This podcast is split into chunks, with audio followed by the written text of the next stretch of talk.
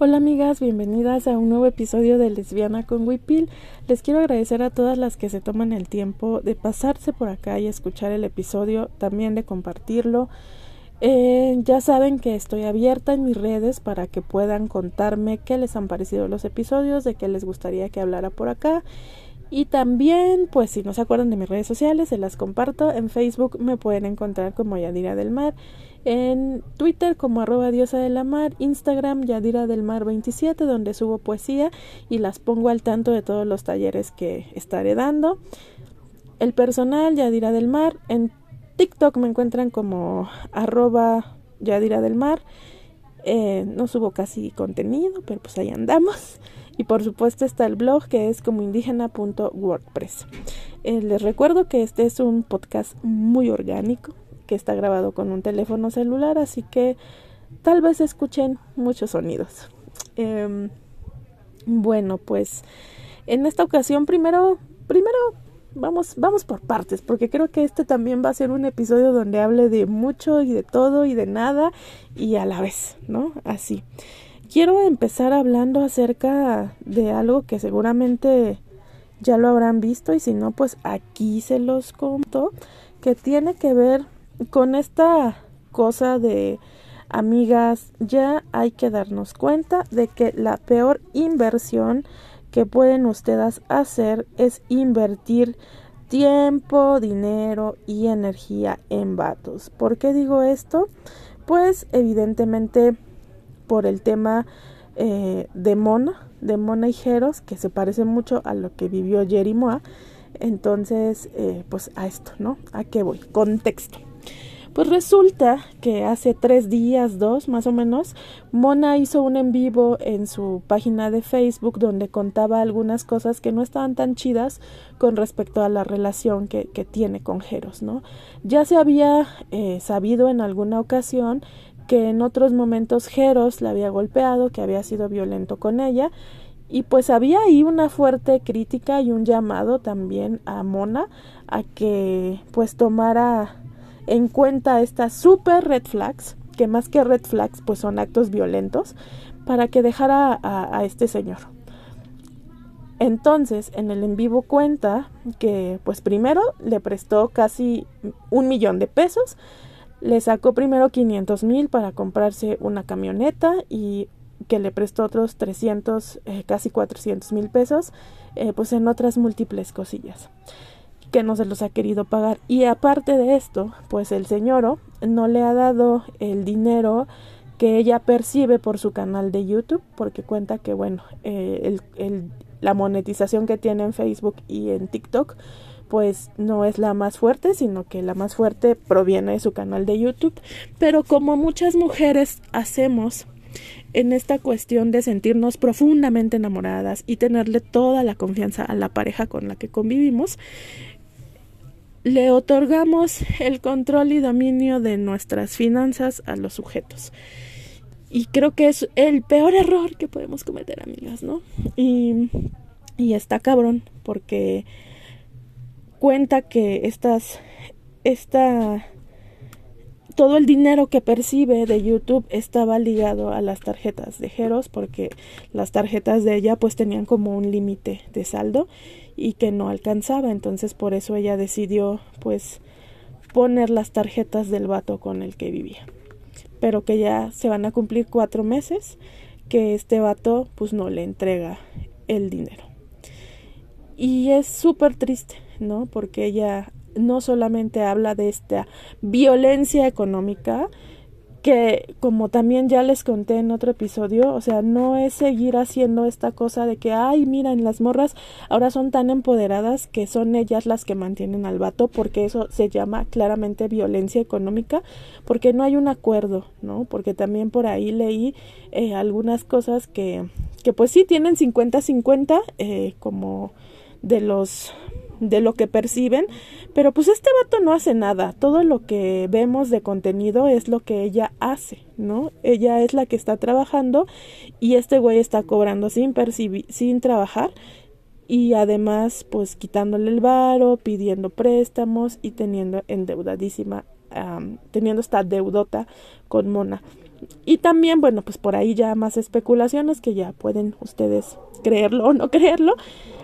El tema de que se metieron a robar a la casa de, de Mona y pues se especula que fueron los amigos de, de, Jeros, ¿no? Y bueno, pues sin duda lo que más brinca no solo es este tema de la violencia económica, sino que Mona dice que pues Jeros le ha dicho que sí le va a pagar, pero que el día que le pague le va a partir la madre. Entonces, imagínense qué despreciable rata es con la que está esta Mona, ¿no? Porque es, es terrible, o sea, es terrible ver cómo aparte de que está endeudado, lanza estas advertencias porque se ve acorralado ahora que Mona hace el en vivo y que pues se, se deja ver cómo esta relación está, está llena de violencia y que la que recibe por supuesto a la violencia es Mona. Cosa que pues ya tuvimos el, el contexto previo de Jerimoa, la historia previa, donde también salió a relucir toda la violencia del, del Brian sobre ella y pues todo lo que se armó, ¿no? Y, e incluso en algún en vivo Jerry le, le, dijo a Mona, no directamente, pero sabíamos que iba hacia ella este comentario, pues que dejara Jeros, ¿no? Que ella era la estrella y que ella era quien, quien producía la feria.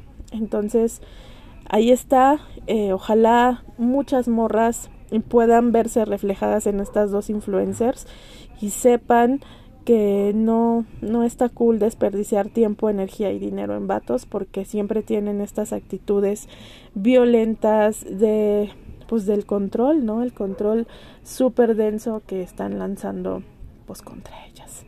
Entonces ahí está todavía en desarrollo esta historia eh, porque Jeros hizo un en vivo ayer que borró donde pues decía que sí, o sea que sí le había robado que bueno, en sus palabras es que, pues sí, güey, eh, cantinflé un buen, ¿no? Pero pues dijo que, que sí, que sí había que sí le había tomado el dinero, que porque pues las personas a veces somos así, güey, que, que debemos y que en lugar de pagar pues nos compramos otras cosas. O sea, terminó solamente eh, aceptando que está endeudadísimo con Mona, ¿no? Entonces también creo que, que está muy cabrón eh, que si bien es cierto que también por ahí eh, está como esta otra chica, Kareli Ruiz, todo el tiempo subió una, un screenshot donde le dice a Mona que se vayan a Cancún, que, que se vayan a distraer y todo, lo cual me parece un acto súper bonito y como de esta onda de pues hay que hacer lazos entre mujeres. Eh, yo no, al menos yo, en mi postura radical y tal vez otras, y a lo mejor fue nada voy a quedar, eh, pero, o sea, creo que sí, es un acto súper lindo, como que sean amigas, como que estén juntas, como que también Kareli mostró mucho apoyo contra Jerry, con Jerry, perdón, eh, y fue lindo, ¿no? O sea, fue lindo y a mí esos actos me parecen súper lindos, pero creo que una cosa que sí podemos no perder de vista es que eh, por lo menos Mona imaginen que, bueno, el pedo comenzó porque en algún momento Mona pues le dijo a, a Jeros que iba a abrir, iba a abrir OnlyFans para pues generar más, ¿no? Y es como esta otra vez, eh, esta pornificación que iba a parar el dinero en mantener al vato como todas las historias que ya hemos visto, ¿no?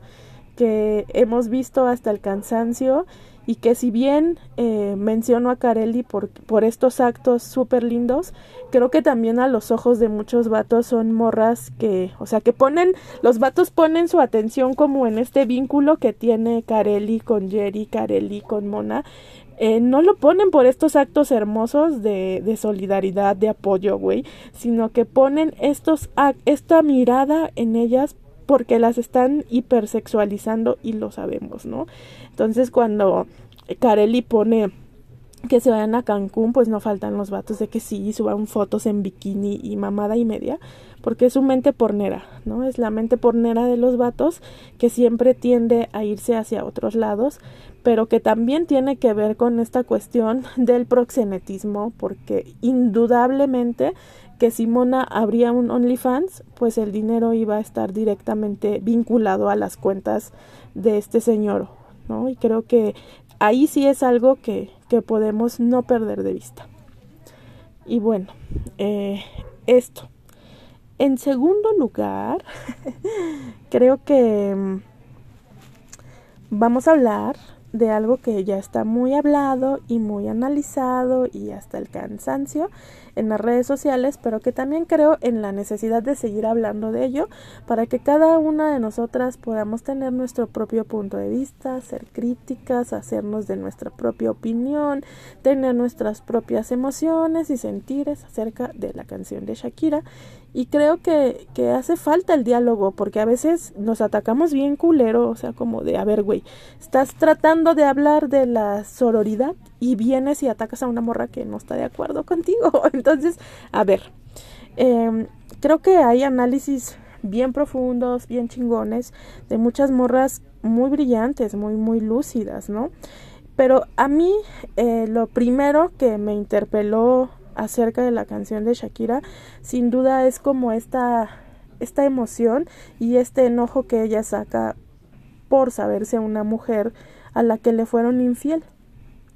Eh, nos interpela de esa manera, porque creo que muchas de nosotras hemos estado en relaciones pues donde nos han sido infieles y que por supuesto una tiene muy mala gestión de las emociones, y eso hay que reconocerlo. Todas estamos en un proceso de aprendizaje y todas estamos aprendiendo a manejar nuestras emociones, a conocerlas, porque muchas de nosotras ni siquiera podemos conocer nuestras emociones o reconocerlas porque no se nos ha permitido históricamente hablar de lo que sentimos. Entonces, en ese proceso, claro que una se siente interpelada y gestiona muy mal, ¿no? Eh, y lo primero que hace, pues, es tener que sacar esta furia de alguna manera. Si bien es cierto que aquí podemos ser críticas, que pues a lo mejor el tema era echarle más mierda al Piqué y no a Clara, no menciona a Clara, eh, pues también eh, está ahí la, la, interrogante, ¿no? Yo no voy a dar eh, como de si está bien o está mal, ¿no? Hablaré de mi propia experiencia y ya ustedes se generarán su propia su propio cuestionamiento. Em, creo que me interpela en primer lugar porque claro que a mí me engañaron eh, y claro que me sentí usada, dolida y me pasaba mucho tiempo comparándome con la morra porque chismecito, cabe resaltar que esa morra con la que me engañaron, pues yo se la había presentado a la que en ese momento era mi pareja, porque tomó uno de mis talleres y porque pues era feminista y porque eh, pues sabía perfectamente que yo estaba en una relación con esa chica. Entonces también, eh, pues por ética, una ética feminista que se supone todas debemos de tener, que pienso que es un concepto que va mucho más allá de la sororidad, pues por ética eh, creo que lo correcto era no, no participar de ese dolor. Digo, mi relación también ya estaba muy de la mierda y eso solamente vino a rematar, ¿no? Yo lo único que atiné a hacer en ese momento pues fue dejar de seguir a la morra, porque yo veía sus fotos y me la pasaba comparándome, pues como en este tema de tener un pobre autoestima, de pues claro, me cambiaron porque pues la morra está más chida, porque está más guapa, porque es más inteligente, porque es más simpática y todas esas cosas que cada una de nosotras conocemos porque estoy segura que lo hemos vivido, amigas. Eh, y fue una gestión ahí medianamente de mis emociones, ¿no? Pero de que estaba encabronada, estaba encabronada. Y de que dije cosas de esa morra, dije cosas de esa morra, ¿no? Y por supuesto, con el tiempo y la reflexión, pues dije, güey, pues la culpable era, era mi pareja, porque sabía, ¿no? Y pues la otra morra no tuvo ética, pero quien más tuvo la culpa, pues fue la persona que fue la morra que estaba conmigo y que no pudo eh, como tener en cuenta el acuerdo y la relación que teníamos. Entonces, bueno, pero pienso que ese es un primer momento que nos interpela a muchas de la canción de Shakira. Digo, Piqué eh, pues sale sobrando porque pues ya sabemos que, que ahí anda ahora haciendo gala de su pendejismo en redes, paseándose en el auto y mostrando el reloj y cuanta mamada. Y pues sí, o sea, creo que las conversaciones se han centrado en si Shakira debió hacerlo, si Clara debió hacerlo, pero no en si Piqué debió hacerlo o toda la, la ola de estupideces que el güey hace y que se convierte también en una forma de violencia simbólica. Eh, hay mucho, ¿no? que decir sobre este tema, pero también creo que, que es importante pensar desde qué lugar nosotras somos interpeladas con esto, porque eh, se han dicho también muchas cosas sobre Shakira, ¿no? Entre las más pendejas es que sus futuras parejas, o sea, gente que no existe, hombres que son todavía inexistentes, güey, o sea, que ya no la van a querer porque pues no está muy centrada, porque esas cosas no se deben de decir. O que hay muchos vatos eh, teniendo muy en cuenta a los hijos de, de Piqué y Shakira cuando son sujetos que, que, güey, no pasas ni la pensión, amigo, o sea, vete a sentar, córrele, ¿no?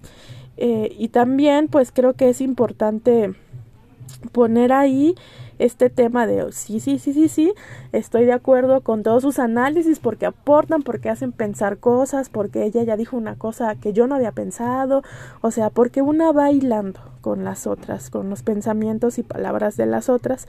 Y claro, la rola tiene cosas que una puede criticar, pero también entonces, nosotras para cuándo? ¿Para cuándo vamos a dejar de competir? ¿Para cuándo dejamos de hacernos mierda? ¿Para cuándo vamos a dejar de defender vatos? Porque a veces también en el nombre de la heterosexualidad, uff, se avientan unas, pero bastante, bastante rancias, amigas, ¿no? Entonces creo que es importante eh, pensar en eso. Y hablando de la heterosexualidad, eh, también ahí en, en, Facebook hice un post de unas critican a Shaki, otras a Piqué, pero pues todas sabemos que lo mejor sería que sea lesbiana, ¿no? Y claro, o sea, vinieron un montón de chicas a decir unas cosas, uff, no, no, no, eh, bastante fuertes, ¿no? Bastante, bastante fuertes. Una de las morras que, que estuvo diciendo cosas eh, sobre eso, pues me terminó eliminando y, y, cosas así. Y entonces es como de, a ver, eh, güey, estamos en este, eh, en este mood de la sororidad selectiva, de no sean mierda con otras morras. Pero, güey, o sea, se empezaron a decir de todo y sus comentarios pasivo-agresivos, sus reacciones de jajaja, ja, ja, me enrisa lo que están diciendo. O sea, relax, morras. O sea, es como de, a ver, eh, no este, no se alteren, ¿no? y se alteraron muy feo, ¿no? Y creo que, que está chido que cada una dé su opinión y que pueda decir, güey, yo no estoy de acuerdo, pero enseguida empiezan como de, güey, este, las lesbianas también. Y yo creo que es como de, a ver, cuando yo hablo de, este, de esta postura del al lesbianarse, evidentemente tiene que ver con poner en el centro las relaciones entre mujeres y tratar en medida de lo posible de no replicar dentro de las relaciones lésbicas esta heterosexualidad que está ahí y que está súper latente, ¿no? y que a veces también la replicamos y con esto no quiero decir que no exista la, la violencia dentro de las relaciones lésbicas o cosas que necesitamos trabajar porque existen, pero las formas de poder dialogarlo son otras, no desde la imposición, no desde la risa, no desde el decir, ay, pero pues es que las lesbianas también, o es que yo mi peor experiencia la tuve con una mujer. A ver, o sea, vamos comprendiendo que la violencia que se ejerce dentro de las relaciones lésbicas no puede ser comparada con la violencia que se ejerce dentro de las relaciones heterosexuales que históricamente han tenido un dominio los vatos sobre la, toda la esfera de la vida de las mujeres. Y ahí está todo esto que les estoy contando como prueba. El Jeros la Mona, la Jerry con el Brian, la Shakira con el Piqué, la Clara Chía, o sea, hay mucho de donde poder entender que no es ni medianamente comparable para que vengan acá como a, querer decir es que ustedes también sí, pero de diferente manera y sí de contextos completamente distintos, ¿no? Entonces, eh, cuando se empiezan a decir este tipo de cosas como de es que también, yo también, una morra me hizo mierda, o sea, es como sí, Sí, sí, sí, o sea, es que nadie está diciendo que no y puedes tener un dolor muy profundo acerca de una ruptura, pero creo que es necesario entender que, esta, que este posicionamiento del lesbofeminismo tiene que ver con decir, a ver, hay una estructura y que no nos ha favorecido nunca a las mujeres y que por lo tanto también las violencias que se viven son totalmente distintas y que nadie está diciendo que no existan y que nadie te está impidiendo que lo puedas comentar, sino que a ver, hay que sentarnos y dialogar y no partir de esa hostilidad que siempre tenemos, ¿no?